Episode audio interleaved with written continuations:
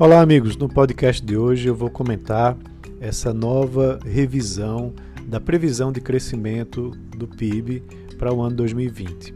Né? A Secretaria de Política Econômica do Ministério da Economia divulgou hoje que o PIB deve encolher 4,5%, né? ao invés dos 4,7% que eles tinham divulgado em setembro.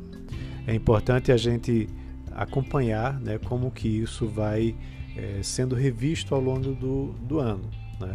Vale lembrar que lá em março, abril desse ano, a previsão, é, inclusive de FMI, Banco Mundial, era que a economia brasileira tivesse um tombo aí de uns 9%. E eu lembro a vocês que me acompanham que na época eu já dizia que isso era um número exagerado, né, que muito provavelmente não iria cair tudo isso.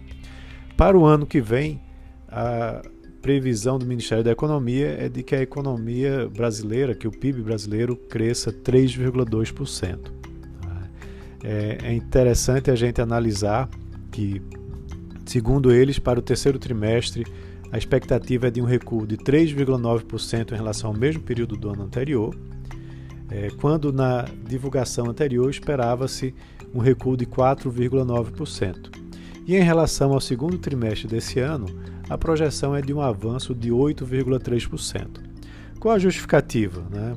É, a questão é que eles analisaram né, os dados recentes, bastante positivos da atividade econômica, é, de indicadores mensais do IBGE, como a pesquisa industrial mensal, a pesquisa mensal de comércio e também a pesquisa mensal de serviços, né, e a partir daí chegaram a esses números atualizados e mais positivos.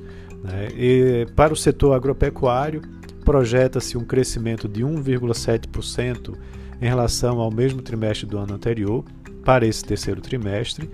É, para a atividade industrial, a, a projeção é de que você tenha uma retração de 1,1% em relação ao mesmo período de 2019, ou seja, praticamente zerando a perda e um crescimento de 13,2% em relação ao trimestre imediatamente anterior, com ajuste sazonal.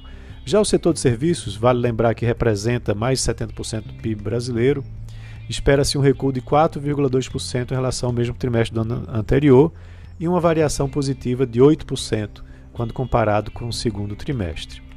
É, também o presidente do Banco Central deu uma informação muito importante. Né? Ele disse que a herança estatística é, de 2020 para 2021, se o ritmo de retomada da economia se mantiver, deve gerar uma herança estatística de 2,7 a 3% de crescimento para 2021.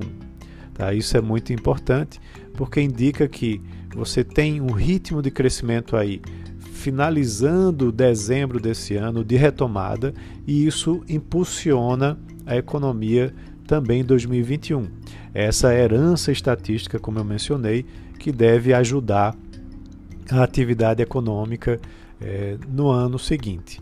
Vale lembrar que o índice de atividade econômica do Banco Central, né, o IBCBR, eu já até comentei sobre isso recentemente, mostrou uma alta de 9,47% no terceiro trimestre. Isso é muito forte no ritmo de retomada, mas também lembro que ao final, é, no início de dezembro, é que nós teremos os dados do terceiro trimestre, né, do PIB brasileiro do terceiro trimestre, que são os dados oficiais divulgados pelo IBGE. De todo jeito, vale a pena a gente aguardar, porque a expectativa é de que haja sim uma forte retomada né, também em 2021. E também precisamos acompanhar como que isso vai trazer impactos na inflação brasileira né? e, consequentemente, também na questão da dívida, da relação dívida-PIB, que chegou aos 90%, né? segundo informações recentes. Então é isso, um abraço a todos e até amanhã.